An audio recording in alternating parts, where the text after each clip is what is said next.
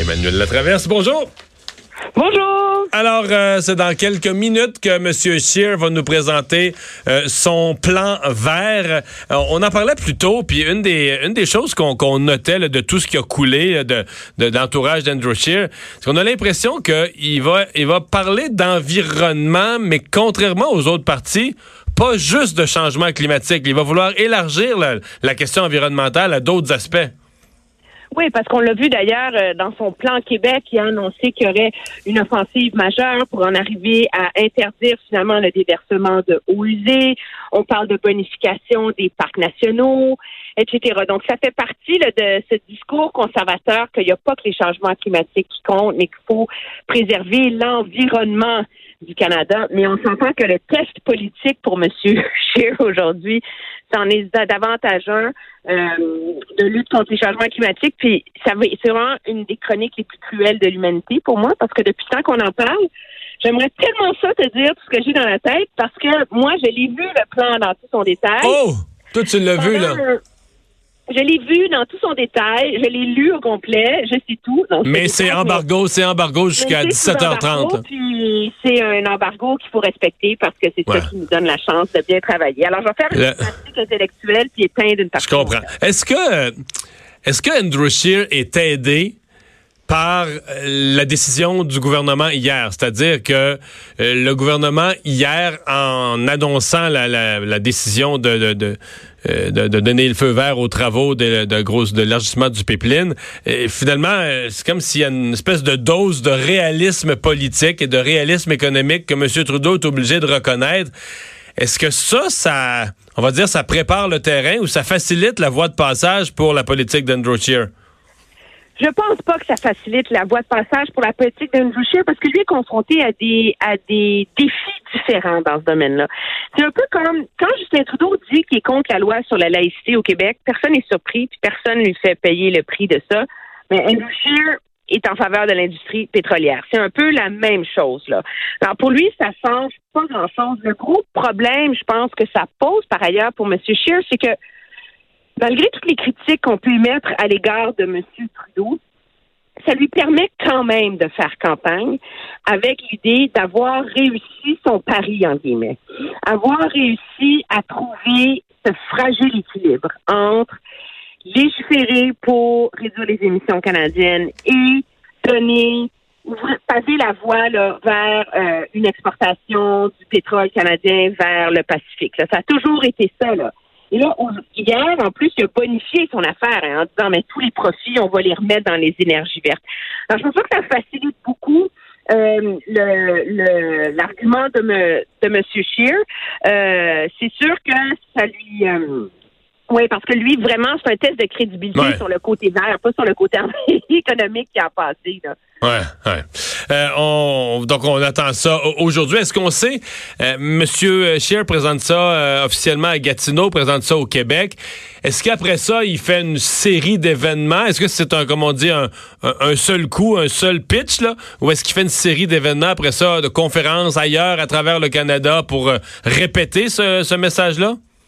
Écoutez, moi, de ce que j'en sais, là, on se lance pas en grande tournée là, pan-canadienne sur les changements climatiques. Les conservateurs sont en mode défensif là-dessus. Ouais. Il faut pas se leurrer. Là. Ils disent oui, c'est important.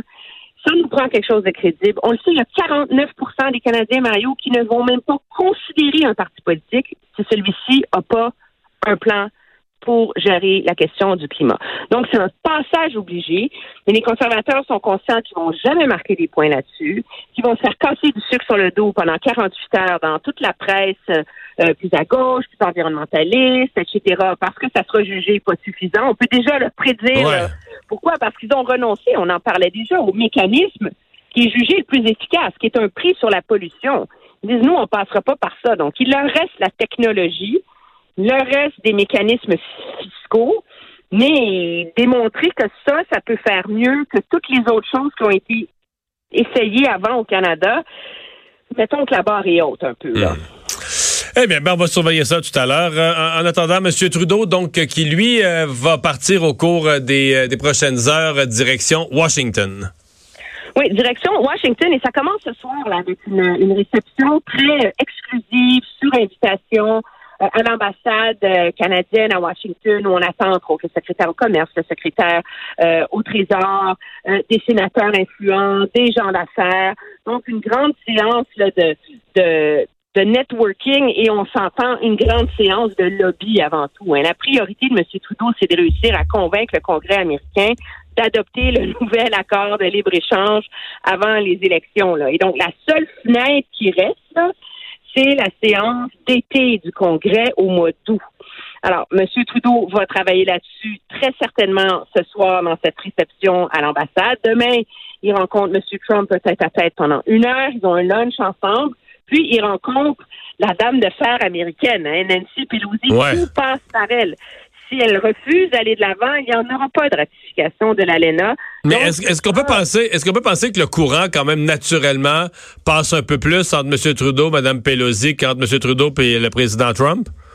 Ben, il faut se rappeler que la dernière fois que M. Trudeau a rencontré M. Trump dans un tête-à-tête, ça s'est euh, soldé par 48 heures d'insultes par Twitter. Hein? Ouais. C'est aussi ça. C'est sûr que le Congrès passe plus naturellement. Là, c'est des progressistes. Euh, ils sont euh, ils sont quand même large famille politique. Et le courant commence à être facile parce qu'on sent là, que du côté euh, du côté du Congrès américain, du côté des démocrates, on commence à se réchauffer là avec l'idée du nouvel ALENA. Vous savez, M. Trump a beau être très vindicatif, ça ne veut pas dire que tout le monde dans son administration est comme lui. Là. Et le secrétaire au commerce, il veut ratifier cet accord-là, il veut que ça fonctionne. Donc, lui est capable d'avoir des négociations, des tractations avec le Congrès pour lui faire avancer le dossier, peu importe les crises de nerfs que fait M. Trump sur la place publique. C'est un peu ça qu'on voit. Mais c'est pas fini tant que c'est pas fini. Donc, il faut réussir à, à, à sceller le si vous passez l'expression, avec euh, avec euh, la présidente du Congrès, Madame euh, Madame Pelosi. Donc, on, c'est sûr qu'on va avoir des, nouvelles de tout ça. Le demain après-midi, M. Trudeau devrait avoir un point de presse en fin d'après-midi. Bon. Et il y, a cet enjeu-là dans la rencontre avec M. Trump et dans l'ensemble de ses rencontres aux États-Unis, il y a cet enjeu-là, donc l'adoption, la ratification de la nouvelle entente de libre-échange. Il y avait un autre enjeu qui avait euh, été un petit peu dans l'actualité il y a quelques jours où on disait M. Trudeau va sans doute parler de ça avec le président Trump, c'est demander l'aide des Américains euh, dans la relation avec la Chine, dans la libération des Canadiens qui sont emprisonnés en Chine.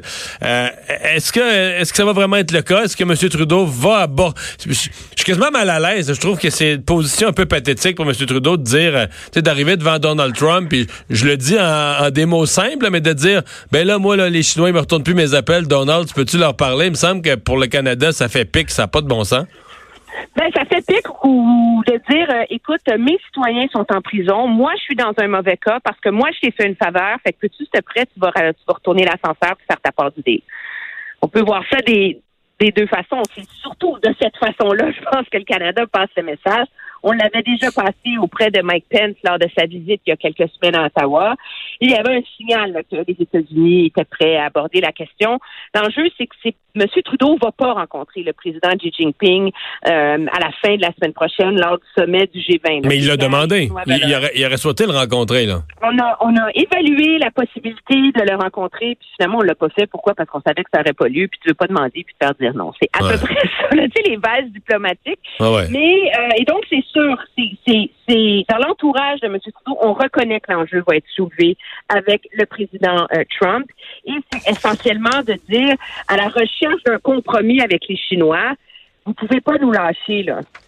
Mm-hmm. Nous, on est dans ce mauvais pas à cause de vous, à cause de cette guerre commerciale-là. Il faut que les citoyens canadiens soient presque traités comme s'ils étaient des Américains dans ces tractations-là. Là. Euh, parce que c'est la seule façon d'aider à, résoudre l'enjeu. De toute façon, les autorités chinoises ont dit qu'ils ne feraient rien tant que la, la dirigeante de Huawei, Meng Wanzhou, euh, ses procédures d'extradition seront en cours, puis ça, ça va durer plus d'un an. Là. Alors, la seule voie de passage, c'est les États-Unis. À un moment donné, c'est quand même la responsabilité du gouvernement canadien de protéger ses propres citoyens. Puis si ça veut dire euh, ravaler sa gomme un petit peu, là, puis demander de l'aide, je pense que c'est la chose. On va le faire, ouais. Oui, c'est la chose raisonnable et responsable à faire. Là. Tu ne fais pas de la petite politique quand c'est la vie des gens qui en dépendent. Non, je comprends.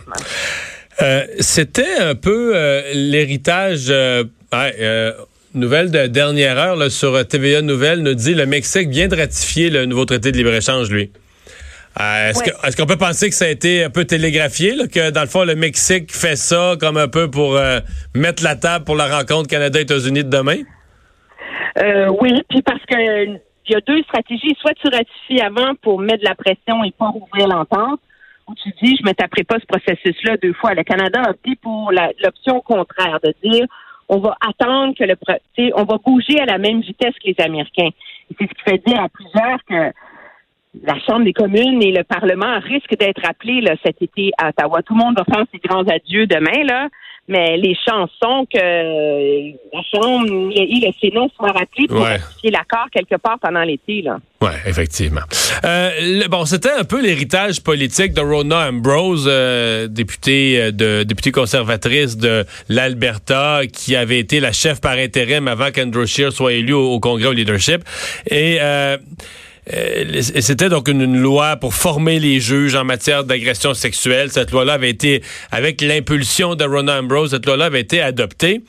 Et là, euh, par, la, par la Chambre des communes, mais là, euh, au Sénat, il y a un problème. Et curieusement, Rona Ambrose est une conservatrice, c'est le bébé d'une conservatrice, mais ce sont des, des, des sénateurs conservateurs qui font, qui font obstruction. Oui, tu Mario, tu sais à quel point j'essaie d'être une analyse politique tempérée, modérée. Mais ça, celle-là, ça rentre dans ma colonne de l'indignation.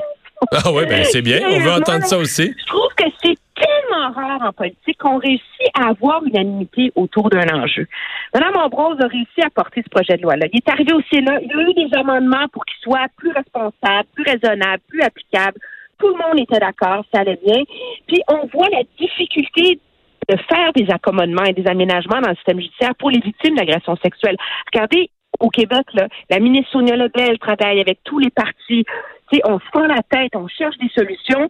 Et, cette solution-là de, de Rona Ambrose, c'était loin d'être fou de dire que ben, c'est un, un domaine tellement particulier que les juges devraient avoir une préparation particulière à la matière. Ben, les juges devraient avoir une... Et, et, et il faut pas négliger l'importance de ça. Il y a beaucoup d'études qui ont été publiées qui démontrent que une un très grand nombre de juges ne connaissent pas bien la jurisprudence là-dessus.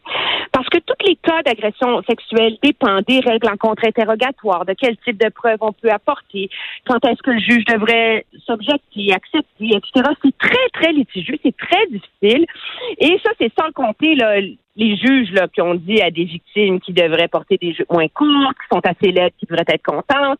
Alors, tout le monde s'entend qu'il n'y a rien à perdre avec ça, que ça peut changer quelque chose.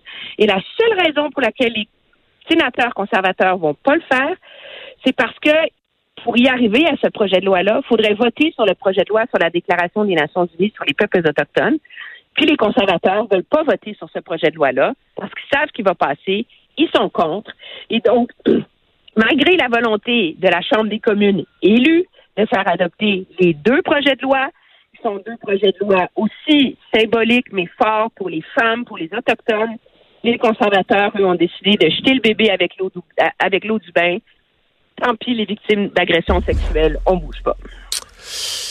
Merci beaucoup euh, d'avoir été là. Ça me fait plaisir. Au revoir. Au revoir, Emmanuel.